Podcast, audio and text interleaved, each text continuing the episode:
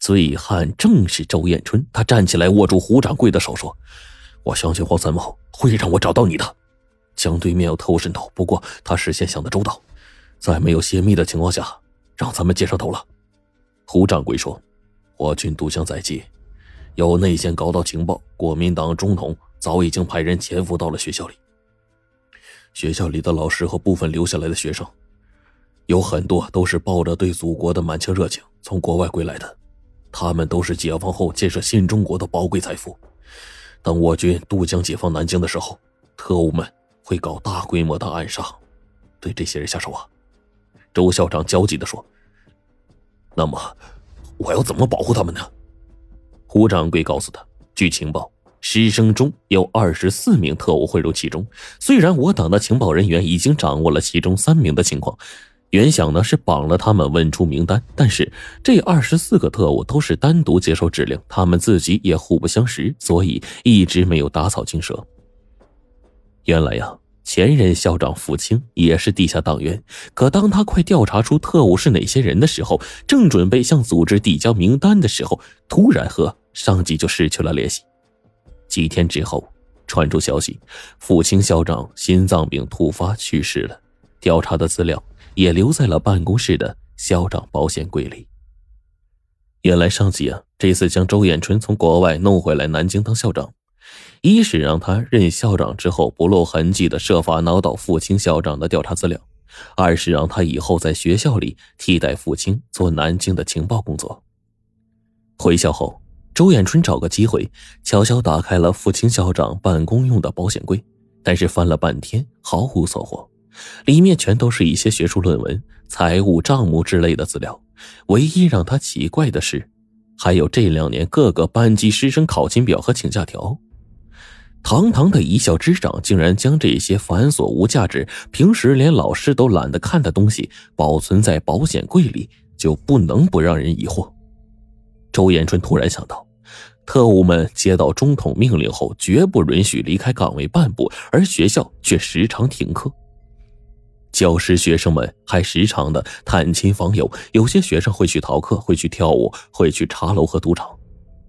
以重组学校纪律为由，周艳春立刻要来了教师、学生的花名册，不动声色的翻查对比，终于发现，在这两年中，没有因为旷课逃学请假离校的，不多不少，恰好二十四个人。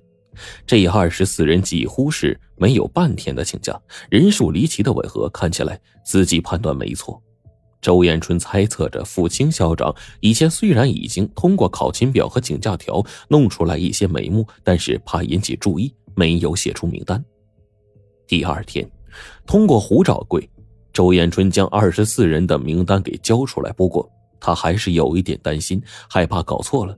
胡掌柜告诉他，观音计划要求的是双重保险，万无一失。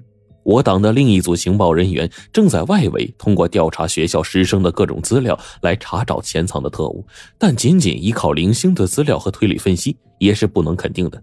如果周校长交上来的名单和他们名单一致的话，那还是有说服力的。几天之后。胡掌柜传来消息，外围小组的调查分析名单和他在校内分析得出的这个名单完全一致，说明他们这个步骤无误，可以执行下一个步骤了。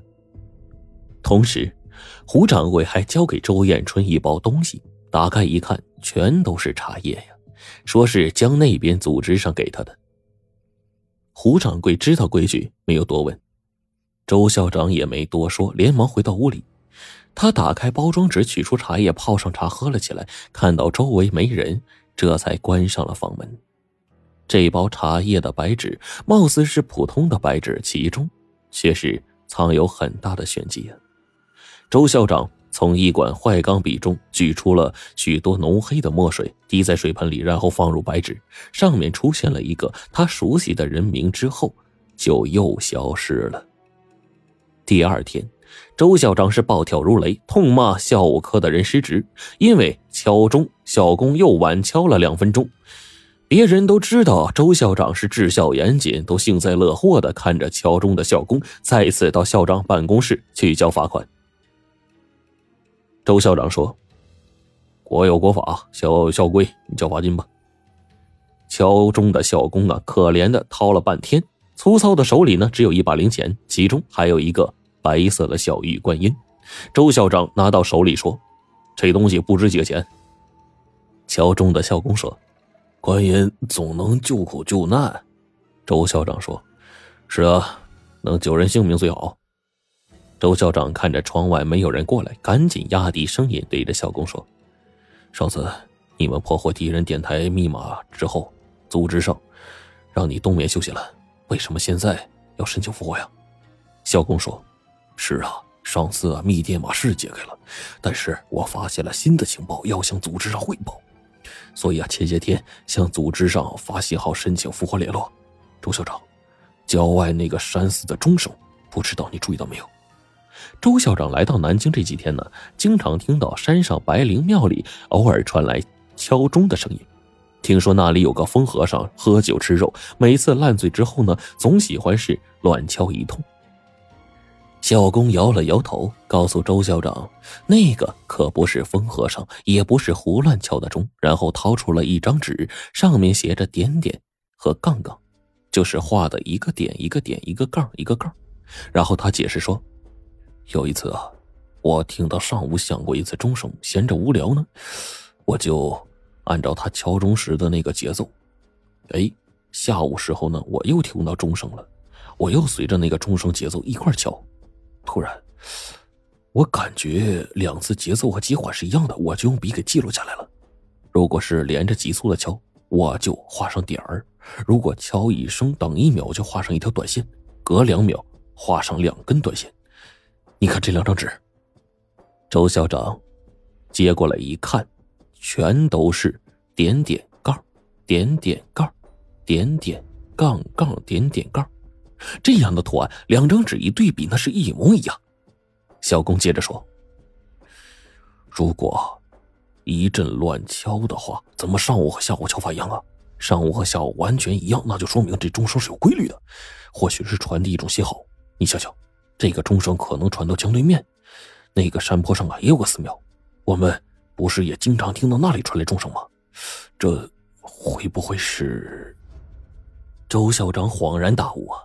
小工将一个本子递给他说：“上面呢，既有每一次敲钟的日期、时间，或还有这个这个，呃，用点和短横线记录的节奏规律，请交给组织。